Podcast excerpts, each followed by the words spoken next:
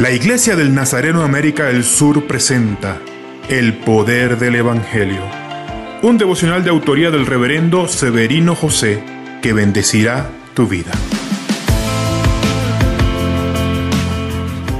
Lucas, al escribir el bautismo de Jesucristo en las aguas, enfatiza la Trinidad.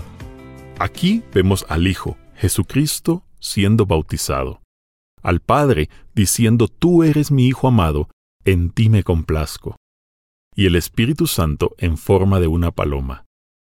Dios no se hizo trino, Él siempre fue trino. El misterio de la Trinidad nos revela un Dios único y autosuficiente. Dios nunca necesitó de su creación para amar y ser amado, experimentar el compañerismo o ejercitar la comunicación. Él ya hacía esto entre sí, y comenzó con la Trinidad el proceso misionero, porque Dios envió a Jesús para salvarnos. Jesús envió al Espíritu Santo para convencernos, y el Espíritu Santo quiere enviarte a predicar las buenas nuevas. Señor, que podamos decir que sí a tu llamado, porque todos tenemos un llamado misionero para predicar las buenas nuevas del Evangelio donde quiera que estemos.